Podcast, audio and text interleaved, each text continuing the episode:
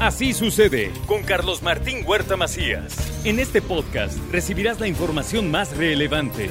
Un servicio de Asir Noticias. Señor doctor Asia, qué milagro. ¿Qué tal, Carlitos? Buenos días. ¿Cómo Qué- está? Qué agradable mañana. Me da mucho gusto hoy. verlo. Sí, aquí, aquí estoy, como siempre, siempre estoy. Como siempre que está. Estoy. Porque cuando no está, pues no Pues está. no está. Está y bien. Cuando estoy, estoy en otro lado, pero estoy. Está bien. Bueno, ¿qué Pues trae mira, hoy, doctor? Pues hoy tenemos que hablar de desastres, ¿no? Esta es una tristeza lo que está pasando en Acapulco, lo sentimos como en carne propia, queremos mucho al puerto, hemos tenido experiencias maravillosas allá, en fin, el, el- el cariño que le tenemos a Guerrero y a Acapulco en particular es muy, muy, muy, muy particular. Y pues los desastres, ya sean naturales o causados por el hombre, pueden conllevar una serie de riesgos, sobre todo médicos a las personas afectadas y a los equipos de respuesta. Como son pues, lesiones físicas, las perso- personas pueden sufrir cortes, contusiones, fracturas, quemaduras, ahogamiento, pues de- por la acción directa del desastre.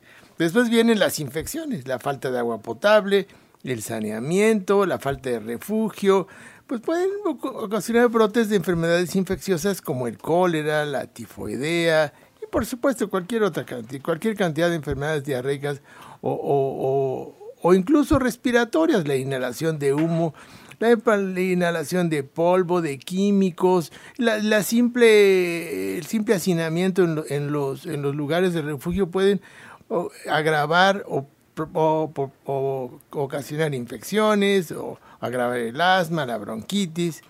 O pues a- ahorita los, los acapulqueños se quejan de que los mosquitos es- están, están haciendo su agosto con su pobre sangre. Entonces eso, eso lleva a brotes por, de enfermedades por vectores como ah, el Zika, eh, la malaria, el dengue, el, eh, exposición a, toxinas, los derrames de, combustibles, de petróleo, pues eh, intoxican a las personas. Eh, y este, la, simple falta de agua y el, el calor ocasiona deshidratación, la falta de alimentos, desnutrición y pues las, las poblaciones más vulnerables son la población pobre, los niños y los ancianos, que son los que más sufren siempre. El trauma psicológico, o sea, nosotros vemos cómo la, la gente, se pueden hacer estudios sociológicos de cómo enfureció, enloqueció la población simplemente por el estrés. Entonces, eh, es, es lo, que, lo, que, lo que debemos tener en cuenta. El- los trastornos de estrés postraumático cambian la conducta de las personas. El, eh, el frío o el calor pueden hacer golpe de calor este, o hipotermia.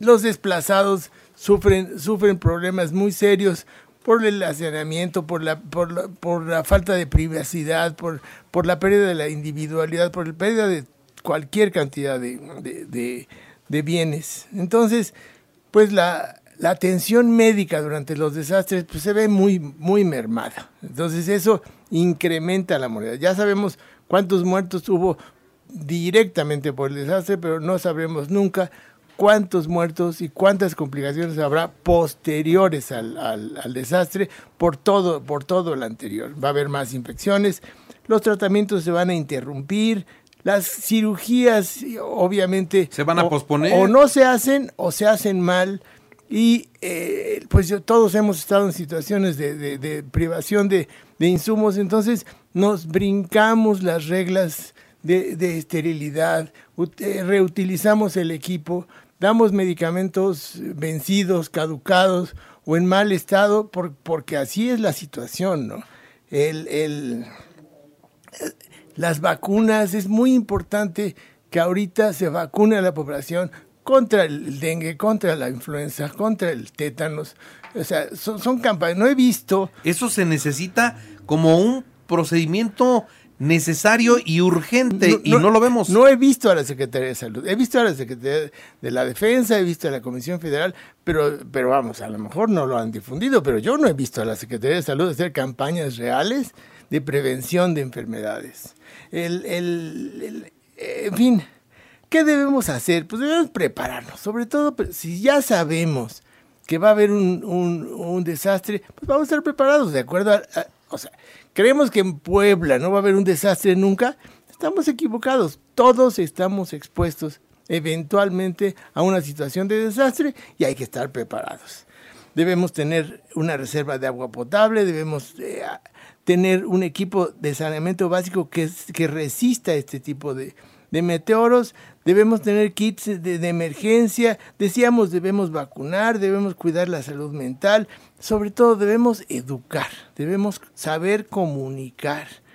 Las, las, personas deben saber a dónde ir, debe, debe haber refugios adecuados, debemos garantizar lugares seguros y protegidos contra ese meteoro o ese, o ese desastre que puede, que haber en, en nuestra, en nuestra región.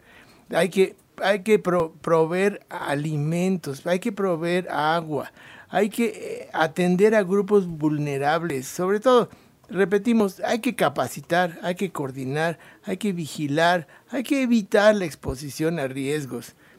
Eso es en, en, relación a la población, a la persona. ¿Qué debe hacer en caso de desastre? Pues debe primero mantener la calma, o sea, debe tener la cabeza fría y tomar decisiones eh, tranquilo.